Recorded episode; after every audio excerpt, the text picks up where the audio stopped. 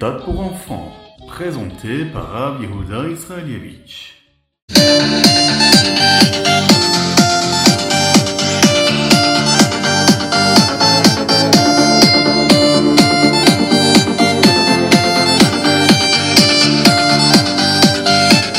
Bonjour à tous, infiniment heureux de vous retrouver pour partager avec vous le Chitatu du jour. Aujourd'hui, nous sommes le Yom Hamishi, jeudi de la parachat Kitetse, et nous sommes le Zayin Elul, le 7 Elul 5783, Shnatakel, l'année du rassemblement, le grand rassemblement que nous allons vivre bientôt avec la venue de Mashiach. Est-ce que vous êtes prêts? Parce que quand Mashiach arrivera, ce sera extraordinaire. On va le voir tout de suite ensemble.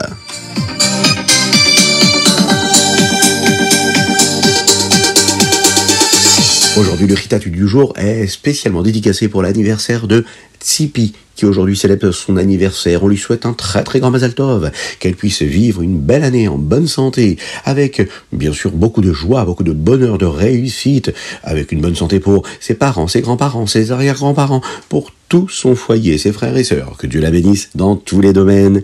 Et on lui chante un très très grand Mazal Tov.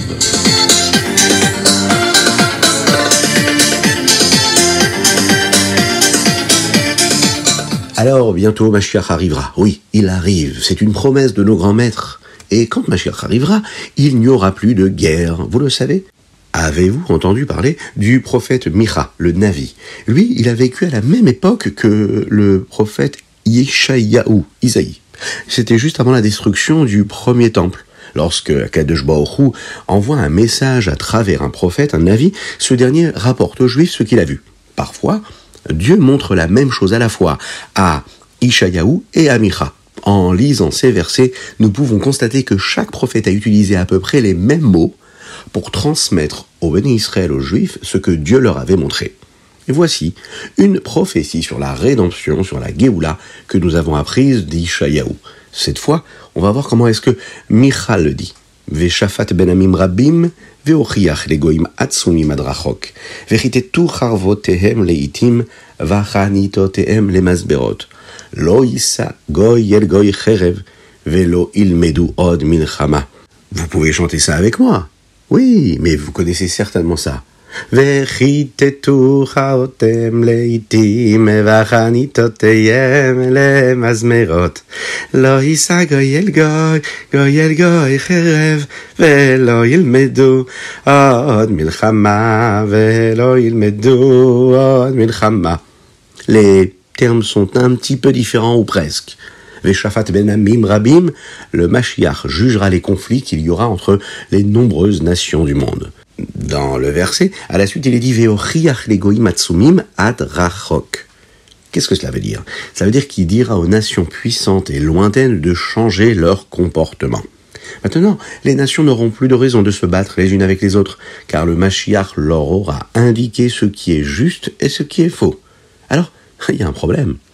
Vous savez, les millions et les milliards d'euros et de dollars qui sont versés dans le monde entier pour acheter et construire et fabriquer des armes, malheureusement. Alors, euh, qu'adviendra-t-il de leurs armes?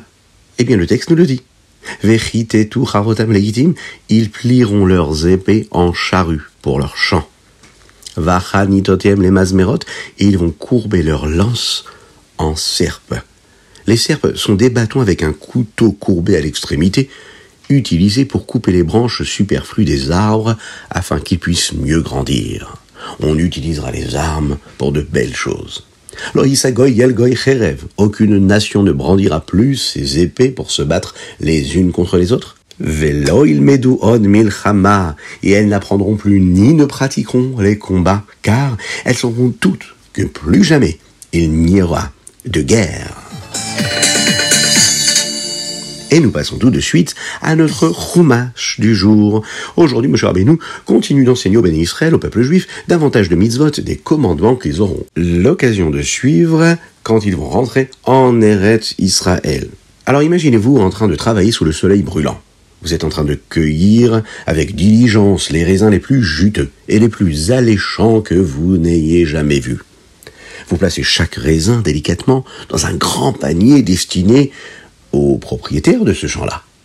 Vous demanderiez-vous si vous pourriez en goûter quelques-uns? Eh bien, la Torah nous indique une règle. Lorsqu'une personne travaille dans le champ d'une autre personne, aidant à récolter des légumes ou des fruits, eh bien, elle est autorisée à manger à sa guise pendant qu'elle travaille. Bien qu'il ne lui soit pas permis de ramener des produits à la maison, elle peut satisfaire sa faim sur place. Nous allons parler d'un autre sujet. Dans le domaine du mariage juif, il faut qu'il y ait la gdoucha, c'est-à-dire que la sainteté est primordiale dans le foyer juif. Il y a parfois des circonstances qui peuvent surgir dans un mariage et le mariage ne pourra plus être maintenu, shalom. Si un mari ou une femme se comporte de manière incompatible avec les valeurs juives, il peut devenir nécessaire de dissoudre le mariage. Dans de tels cas, ils doivent se présenter devant un beddin, un tribunal rabbinique, qui lui va délivrer alors un document formel qui est appelé le get. Le processus de rédaction d'un get est complexe, est exigeant. Après avoir reçu un get, le lien matrimonial est rompu. Il permet donc à la femme d'épouser un autre homme. Attention, la Torah nous met en garde, et elle dit, si une femme a reçu un guet en raison de son comportement qui ne correspondait pas aux principes juifs, il est prudent de prévenir les autres personnes, car il pourrait se retrouver dans la même situation. Si l'ancien couple ensuite change d'avis, et il décide de se remarier, eh bien ils peuvent le faire à condition que la femme n'ait pas contracté un nouveau mariage depuis qu'elle a reçu ce guet. Alors, ces règlements-là soulignent l'importance de la gdoucha du mariage, de l'importance de respecter une conduite adéquate à l'intérieur du foyer juif. Le foyer juif, la maison juive, une famille juive, c'est un endroit où Akadosh Baruch Dieu réside avec toute sa gdusha, toute sa sainteté, toute sa pureté. Il faut donc tout faire pour avoir toujours un comportement kadosh, saint et pur, afin que la paix, la sérénité et la joie puissent y régner.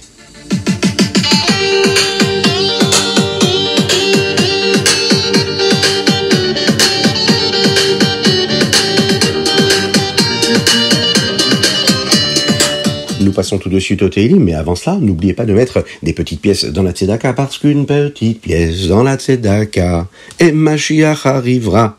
Aujourd'hui, nous lisons du chapitre Lamed Tête au chapitre Mem Gimel. Mais nous récitons également les Teilim, les chapitres du mois de Elul, qui sont Yutet, Chaf et Chafalef. Dans les Teilim d'aujourd'hui, il est écrit comme cela. lechem yomam c'est David Ameller qui le dit. Il dit comme ça. Il dit, mes larmes ont été ma nourriture jour et nuit.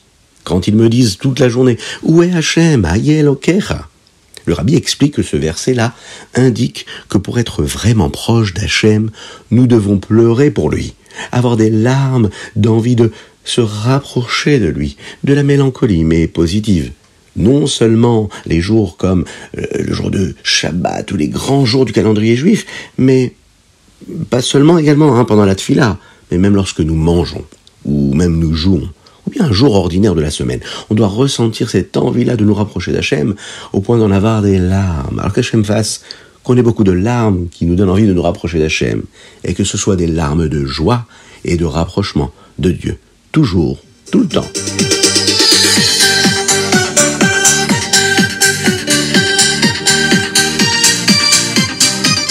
Nous passons tout de suite au Tania du jour. Nous sommes dans la Yigret Kodesh Siman Yudalef. Ah, nous allons parler de la Emouna aujourd'hui. La foi.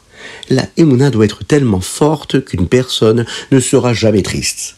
À propos de quoi surtout? À propos de choses matérielles qui pourraient lui arriver, de la gâche miout. Ben oui, c'est simple. Pourquoi est-ce qu'on pourrait être triste de ce qui pourrait nous arriver matériellement? On sait que tout vient d'Hachem, et que lui, à Kadosh Baruch il est bon. Rien de mauvais ne pourrait donc nous arriver. Hachem fait parfois en sorte que les choses semblent mauvaises ou difficiles pour nous tester.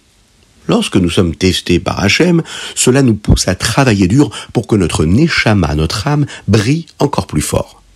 Nous devons alors utiliser toute la puissance de notre neshama pour se rappeler et savoir que la chose la plus importante qu'Akadosh attend de nous, c'est la emuna, avoir la foi en lui. Avec cette émouna, nous pouvons être heureux même lorsque c'est difficile. Lorsque nous sommes joyeux, même lorsque c'est difficile, car nous savons qu'Hachem est bon, eh bien nous devenons très proches d'Hachem.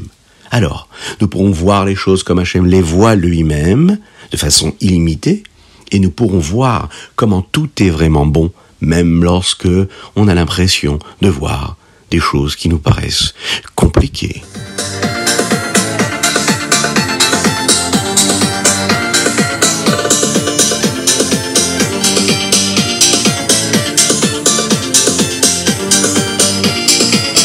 Et nous passons tout de suite au Ayom Yom. Aujourd'hui, nous sommes le Zain Elul. Chaque mot de la Torah est exact. Nous connaissons tous les mots et les lettres et un sofer, le scribe, doit être très prudent pour écrire chaque lettre parfaitement. Il n'y a qu'une seule lettre dans la Torah dont nous ne sommes pas vraiment sûrs.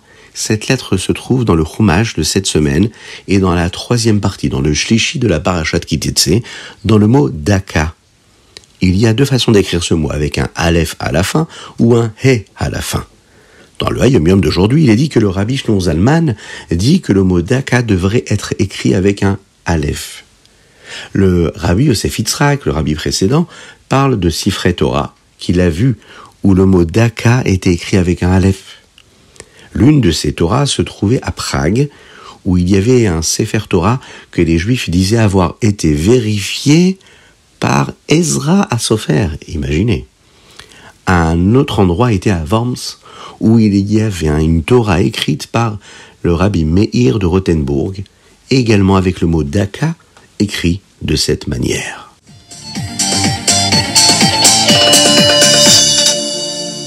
Et nous passons tout de suite au Rambam du jour. Nous allons parler aujourd'hui du Maaser et de Shichecha. Dans le chapitre 5, nous apprenons les lois concernant Shichecha. Si quelqu'un oublie un tas de grains dans le champ, il doit le laisser pour les pauvres.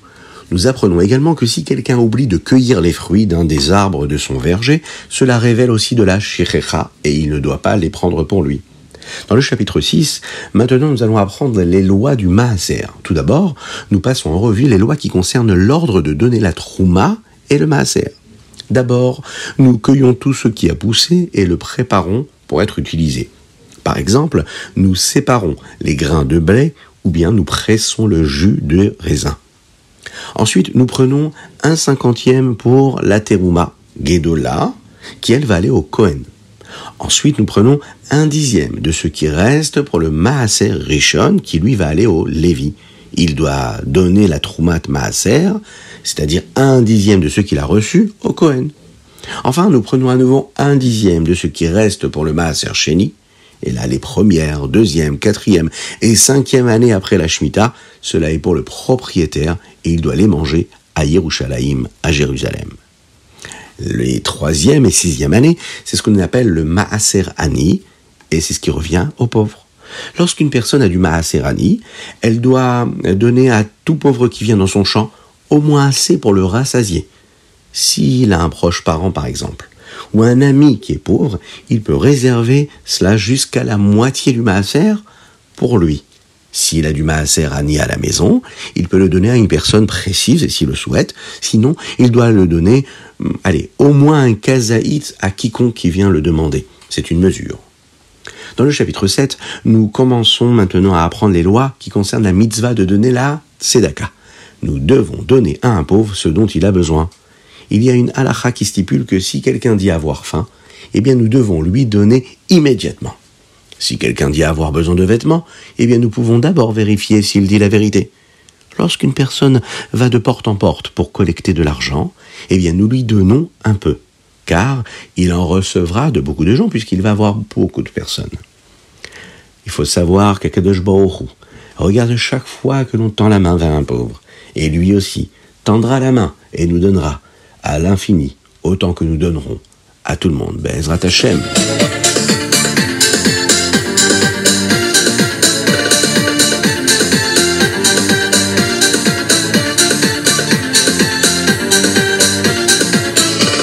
Et voilà, c'était le Ritat du jour. J'espère que vous avez passé un bon moment. Je vous invite à Partagez le Ritat à tout le monde. Je vous rappelle qu'aujourd'hui nous avons étudié pour une dédicace spéciale, hein, pour souhaiter un grand Mazal Tov à Tzipi, Sin, qu'Hachem lui envoie toutes les bénédictions célestes, dans tous les domaines, une belle année, une belle réussite, une belle rentrée scolaire. Nous demanderons aussi à chaque enfant de bien penser à écouter le chauffard. C'est ce que nous allons faire dans quelques instants ensemble. Et écoutez bien, ouvrez bien les oreilles. Mais il est quand même plus important de l'écouter de vive voix, si vous avez l'occasion de le faire. On va demander à Kadosh Baruch de nous envoyer la Géoula, le Mashiach, la délivrance. Qu'il vous bénisse, qu'il vous protège, qu'il vous inonde de bénédictions, de bonté, de grâce, mais de miséricorde céleste dans tous vos domaines. Soyez heureux, joyeux, qui est, allez, une bénédiction matérielle et spirituelle, euh, de la richesse, de la tranquillité, que toutes les barrières s'en aillent et que tout se passe comme il le faut. Que Dieu vous bénisse et à très bientôt. Mais n'oubliez pas, hein, il faut envoyer vos dédicaces sur ritat.fr ou sur notre WhatsApp 06 61 76 87 70. Allez, on écoute le chauffard on se souhaite Ktiva Vechatima Tova, Leshana Tova, Umetuka.